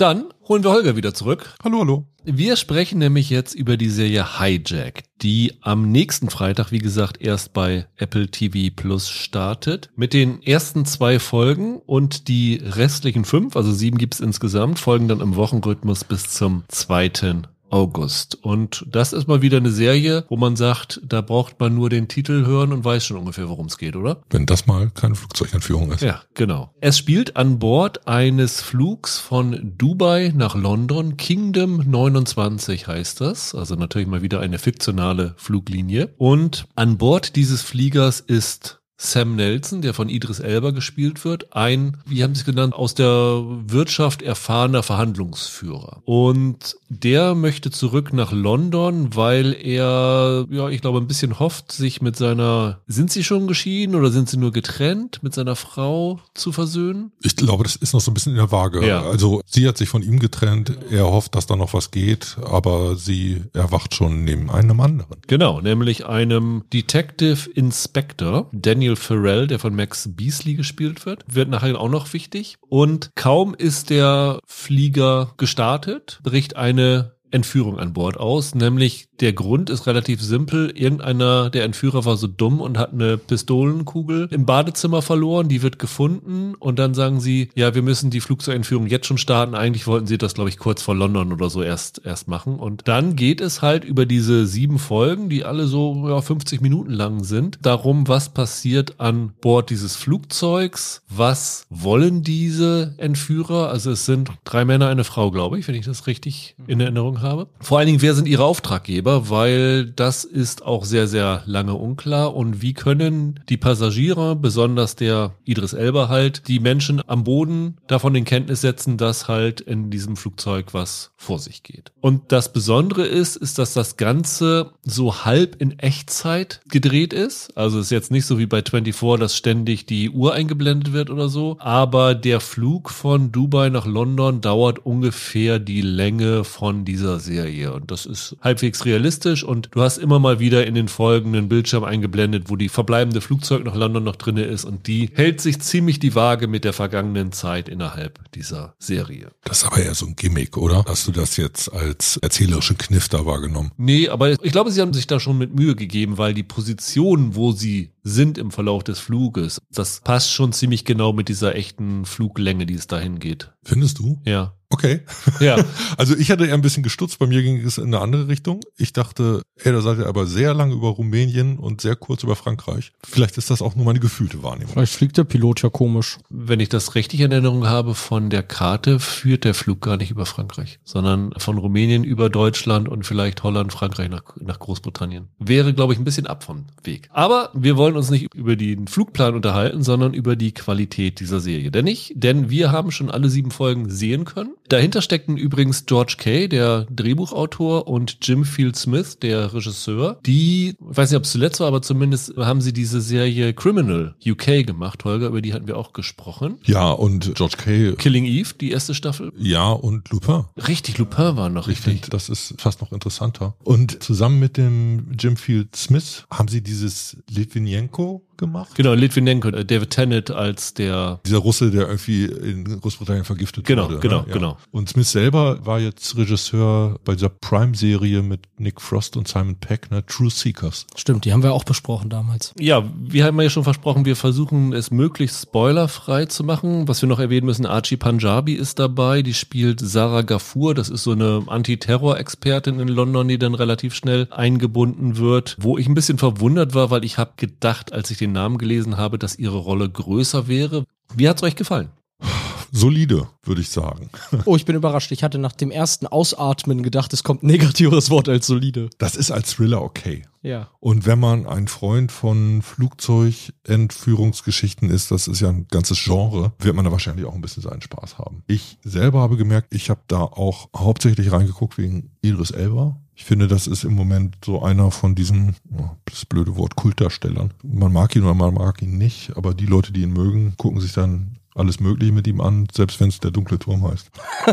Ich sehe den Typen einfach sehr, sehr gern und ich hoffe jedes Mal, dass er mal wieder eine richtig geile Rolle hat und bin von ihm als Darsteller meistens überzeugt. Aber wenn ich hier jetzt alles auf die Goldwaage lege, würde ich sagen, sehr viele verpasste Chancen. Ich finde, die Möglichkeiten, die im Plot drin waren, werden nicht irgendwie alle gehoben. Man muss aber sagen, Idris Elba muss ziemlich Rückenschmerzen haben, weil ich finde, der trägt das ganze Ding auf seinen Schultern. Ich fand den also auch hier wieder richtig super. Ich, find, ich, ich mag den Kerl, ich finde den hier klasse. Das ist halt ein Charismatiker. Also er ist definitiv öfter zu sehen als in Extraction 2. Mir geht es ein bisschen wie dir, Holger. Als es losging, habe ich gedacht, oh, das ist ganz spannend. Also ich fand Ja. gerade so die ersten ein, zwei Folgen ganz cool. Ich fand sehr, sehr toll. In der ersten Folge, der erste, der so ein bisschen was davon mitbekommt, ist ein Fluglotse in Dubai. Und den fand ich sehr stark. Also das war ein Ding, was ich noch nie so gesehen hatte in dem Film. So ein Dubai-Fluglotse, der da ein bisschen misstrauisch wird und dann eigene Ermittlungen anstellt. Fand ich ganz cool, fand ich spannend. Ich habe dann so ein bisschen das Problem gehabt, dass ich die Szenen an Bord spannend fand. Das, was dann am Boden passiert mit Archie Punjabi und mit seiner Familie. Also, wie gesagt, er will sich da mit seiner Ehefrau wieder versöhnen. Deren neuer Freund ist halt ein Polizist und der ist wiederum ein Ex-Kollege von dieser Archie Punjabi-Figur und wird dann auch in diese Terrorismusgeschichte rein mit verwickelt. Alles, was so mit dieser in Anführungsstrichen Liebesgeschichte zu tun hat, fand ich total langweilig. Ich war immer wieder froh, wenn sie dann an Bord des Flugzeugs zurückgegangen sind, weil da fand ich spannungsmäßig große Unterschiede zwischen den beiden Sachen. Ja, aber sieben Stunden allein im Flugzeug hätten nicht funktioniert. Nee, nee, Da definitiv wir uns, nicht. Das kannst du bei einem Film machen. alle sicher. Äh, dementsprechend muss es irgendwie eine Handlung auf dem Boden, auf der Erde geben. Und die ist in diesem Fall jetzt zweigeteilt. Also einmal gibt es so eine Art Einsatzzentrale, wo halt Polizei und Politik diese ganzen Vorgänge einzuschätzen versuchen. Und das zweite ist halt äh, seine Familie. Und die Anbindung seiner Familie an diesen Gesamtplot, ich finde, das ist denen echt schwer gefallen. Vielleicht ist es das, was du da auch irgendwie bemerkt hast. Die hängt irgendwie in der Luft. Die haben viel zu viel Screentime für die eigentliche erzählerische Funktion, die sie haben. Ja, ich konnte mit diesem ganzen Teil nichts anfangen. Ich habe dann aber auch zum Ende das Gefühl gehabt, wenn sie dann enthüllen, wer dahinter steckt und was da alles äh, passiert, verliert die Serie auch an Spannung. Also sie kriegen es nicht vernünftig aufgelöst. Der Showdown, wenn man sich ein bisschen damit auskennt, wie Flugzeuge funktionieren und was so die internationalen Bestimmungen für Flugzeuge sind, funktioniert der Showdown im Moment nicht mehr. Da schlägst du dir die Hände vom Kopf und sagst, das kann nicht so sein. Aber ich finde, das Ding hat auch extreme Drehbuchschwächen. Okay. Beispielsweise diese Einführung, dass er halt so ein Verhandlungsführer in der Wirtschaft ist. Da würde ich erwarten, dass du da sehr, sehr viele Szenen hast, die so ein bisschen wie, wie hieß dieser Samuel L. Jackson Film? The Ähm, Negotiator? Verhandlungssache. Genau. Zusammen mit Kevin Spacey, F. Da- Gary Gray, genau. dass er da so öfter dann mit denen diskutiert und sowas alles. Und ja, das ist so ein bisschen, aber dass er jetzt irgendwie so als der große Genie in Verhandlungen rüberkommt, finde ich nicht. Also das ist dann doch eher so ein bisschen Bruce Willis in Stirb langsam. Er verhandelt nie. Ja, Er setzt seine Kenntnisse von Verhandlungsführung teilweise ein, um Informationen zu bekommen. Das passiert durchaus, aber das wird eher als so eine Art Weltsicht geschildert. Der ist gut da drin, alle Situationen darauf abzuklopfen, wo für wen ein Vorteil liegt und weiß, wie man Leute überzeugt. Das wird so im Kleinen eingesetzt. Aber am Anfang hat man noch das Gefühl, okay, um, um die Sache zu beenden oder voranzutreiben, macht der sich jetzt vielleicht hier zum Verhandlungsführer der Geiselnehmer. Das wäre ja interessant gewesen. Ja. Dann hätte man äh, vielleicht auch wiederum so einen Gegenüber gehabt, einen Verhandlungsführer von der Polizei, wenn es dann direkten Kontakt da gegeben hätte. Die Karte ziehen sie aber nicht. Und dass sie sie nicht ziehen, wirkt ein bisschen seltsam, wenn sie ihn vorher diesem Berufsprofil einführen. Das war wirklich ein bisschen seltsam. Und es läuft ja auch darauf hinaus, dass er, wie das bei Geiseln halt so ist, große Teile eher so eine passive Rolle hat. Also der ist viel stärker ein Beobachter der Geschehnisse, bevor er dann ab und an mal Möglichkeiten sieht, eingreifen zu können. Ja, und ich fand halt so diese angedeuteten Sachen, die werden ganz, ganz oft nicht zu Ende gesponnen. Also die werfen sie immer so ein paar Krumen hin, wo du denkst, okay, damit wollen sie jetzt uns was sagen und was mitteilen, aber es wird dann nicht zu Ende erzählt. Und das fand ich ein bisschen schade dann letztendlich. Chekhovs Gewehr wird ganz oft nicht abgefeuert. Ja. ja. Ich widerspreche mal dem, was ihr vorhin gesagt habt. Ich hätte hier drei Folgen rausgestrichen und wäre nur im Flugzeug geblieben. Weil das ist für mich eigentlich das Problem. Ich möchte in so einer Geiselgeschichte das Gefühl haben, ich bin mit in der Situation mit den Figuren. Und wenn ich ständig an irgendwelche Leute an Land schneide, die da irgendeinen Quatsch machen, dann bin ich raus aus dem, was ich quasi an der Geschichte interessant finde. Und ich zum Beispiel bin ein Freund von Flugzeugentführungsgeschichten. Ich weiß nicht, es ist so ein Genre, das mich reizt. Ich mag das. Ich durchaus auch. Und hier ist mir zu wenig Flugzeug. Da ist ständig die anderen Leute. Ich will im Flugzeug sein. Das Verhältnis Flugzeug und außerhalb ist aber schon 70-30, oder nicht? Ja, aber die 30 Prozent stören mich. Die brauche ich nicht. Ich nehme lieber zwei Folgen weniger und verzichte auf den Kram. Ja, aber wenn sie gut gemacht sind, also findest du nicht auch, dass dieses mit diesem Fluglotsen in Dubai am Anfang gut war und das, was dann später mit Archie Punjabi ist, halt nicht so gut ist? Das ist dann halt, glaube ich, eher ein Problem, wie es gemacht wird, oder? Ja, der, der Fluglotse ist ja die, so, sozusagen mit Teil des Anfangs und noch der Ja. Einführung. Aber so, ich finde, sobald es richtig im Flieger losgeht, will ich im Flieger bleiben und nicht ständig woanders hingeschnitten bekommen. Dann bin ich ja raus aus dem Flieger. Ja, dann hätten sie die ganze Erzählung ein bisschen anders Ja, anlegen ja. müssen. Ja, hätten sie, klar. Sagen wir so, mit dieser Motivation der Figuren ist das nicht zu machen. Hast du recht. Deshalb ist das so ein Entweder-Oder. Wenn Sie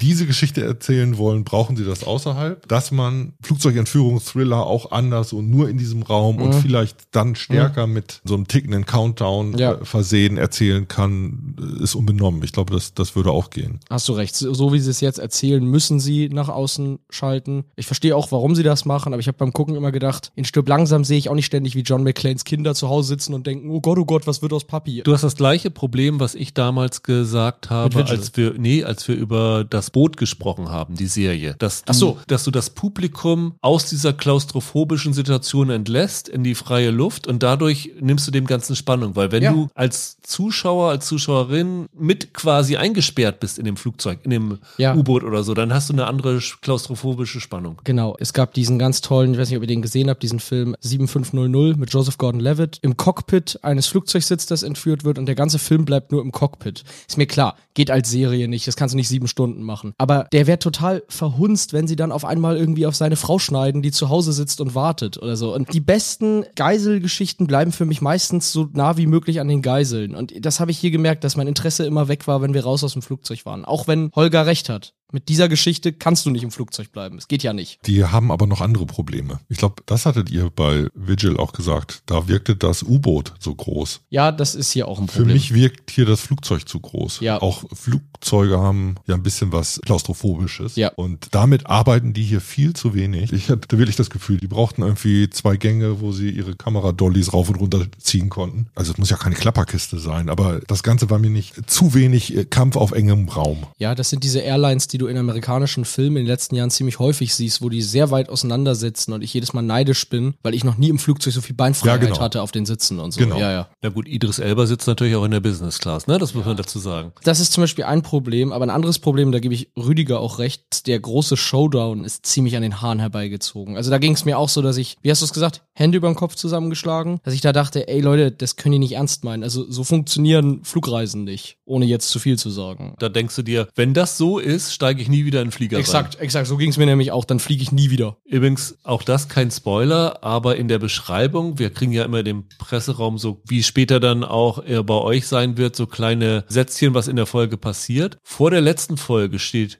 Season-Finale. Nicht Series-Finale, sondern Season-Finale. Ja. Also durchaus möglich, dass sie hier nochmal eine, wenn bei Erfolg eine zweite Staffel planen, wo ich mich frage, warum? Also das ist eigentlich eine, eine klassische Miniserie, oder? Ja, wie bei Stirb langsam. Oder er sitzt dann ein Jahr später wieder in einem entführten Flugzeug und sagt, warum passiert mir derselbe Scheiß zum zweiten Mal? Oder? Nee, die komplette Geschichte ist nicht gelöst. Es gab unterwegs drei, vier Andeutungen, Ja, das stimmt. denen nicht nachgegangen Ja, ja. ist. Damit könnten die theoretisch arbeiten. Aber dieses Genre ist ja meistens ein Genre des Action-Thrillers. Ich finde aber, in der Art und Weise, wie es hier inszeniert ist, fühlt sich das teilweise eher an wie eine klassische britische Krimiserie. Das ist Wohl und Wehe. Du hast einige Figuren, von denen ich finde, dass die hübsch funktionieren, so wie die Briten das hinkriegen, halt Figuren schnell zu charakterisieren. Also hier gibt es zum Beispiel so eine Fluglotsin, die äh, zuständig ist für diesen Flug. Das ist eine ganz kleine Rolle, die hat nicht besonders viel zu sagen, aber das ist ganz prägnant, weil die manchmal so andere Positionen als ihre Vorgesetzten einnimmt. Und einfach nur aus diesem Unterschied gewinnen die eine Figur. Funktioniert aber nicht bei allen. Also teilweise sind Leute an Bord, wo man sich fragt, wie, wie konnten sie diese Schauspieler für diese Rolle gewinnen und verschwenden. Rochenda Sandal ist dabei. Ich weiß nicht, ob du dich an die erinnerst. Die ist in Criminal dabei. Line of Duty war die auch. Okay, habe ich jetzt nicht parat. Die spielt hier so eine Mutter. Das ist zum Beispiel eine Darstellerin, der geben die dann nix. Die hat irgendwie ein paar Mal das Gesicht zu verziehen. Und sagt ihr Mann, er sollte sich da nicht einmischen und das ist alles, Genau. Und ja. ansonsten darfst du eine Lockenperücke tragen, wo ich so denke, ey, das ist eine Schauspielerin, gibt der, gibt der Material, gibt der was zu tun. Das passiert da halt nicht. Wen ich toll fand noch war Ben Miles als Pilot dieses äh, Flugs, das der gekapert wird. Den mag ich immer sehr gerne und den fand ich auch hier ziemlich gut. Ich sehe den auch ganz gern. Der war ja in The Crown, der Peter Townsend. Da ist er mir, glaube ich, am meisten okay. präsent. Daher kennt man ihn. Ich habe überlegt beim Gucken, aber hab, war zu faul zu googeln. Ja, und für die Leute, die sich an früher erinnern, war der bei Coupling dabei. Von Moffat, die Serie. Ja, Von vor 20 Jahren. ja, ja, da war einer von dieser Clique. Das ist ja so das Okay. britische Friends in Cool. Ist das ein Ding für euch, wo ihr sagt, ich weiß jetzt nicht, wie schnell ihr es geguckt habt, wo ihr das lieber im Wochenrhythmus gucken würdet oder wo ihr sagt, ich will das schnell wegbingen? Also vom Ansatz ist das schon eine Serie zum Bingen. Da macht dann wirklich diese zeitliche Struktur durchaus Sinn und dementsprechend das an zwei Abenden zu gucken, stelle ich mir netter vor, als äh, Woche für Woche darauf zu warten. Vielleicht fällt einem beim Bingen dann aber auch auf, dass die die Spannung gern ab und an noch ein bisschen höher hätten halten können. Würde ich auch sagen, wenn sie spannender wäre, wäre die der perfekte Binge. Wie gesagt, aus Geiselsituationen will ich nicht raus. Das will ich möglichst am Stück gucken können. Sie ist leider dann irgendwie, also nicht so gut, dass ich jetzt sage, dass das lohnt sich, die irgendwie am Stück runterzuschauen. Ja, ich habe nämlich gedacht, wir haben jetzt über Night Agent sowas geredet, diplomatische Beziehung, wo man irgendwie so gefesselt von war, dass man das in einem Schwung durchziehen wollte. Die haben aber effektivere Cliffhanger Ja, als genau. diese Serie. und hier, ist oder? das zum Beispiel nicht so. Die haben ja auch ab und zu mal so einen Cliffhanger am Ende, aber das ist eine Serie, wo ich denke, ach, vielleicht ist das gar nicht so schlecht, dadurch, dass die Spannung jetzt nicht so super hoch ist, dass man das im Wochenrhythmus guckt. Also ich glaube, mich hätte das in diesem Fall nicht so gestört. Was man vielleicht ein bisschen als Negativaspekt für die Serie auslegen könnte, aber so ein, weißt du, so freitags mal eben eine Folge Flugzeugentführung, warum nicht? Zitat der Woche.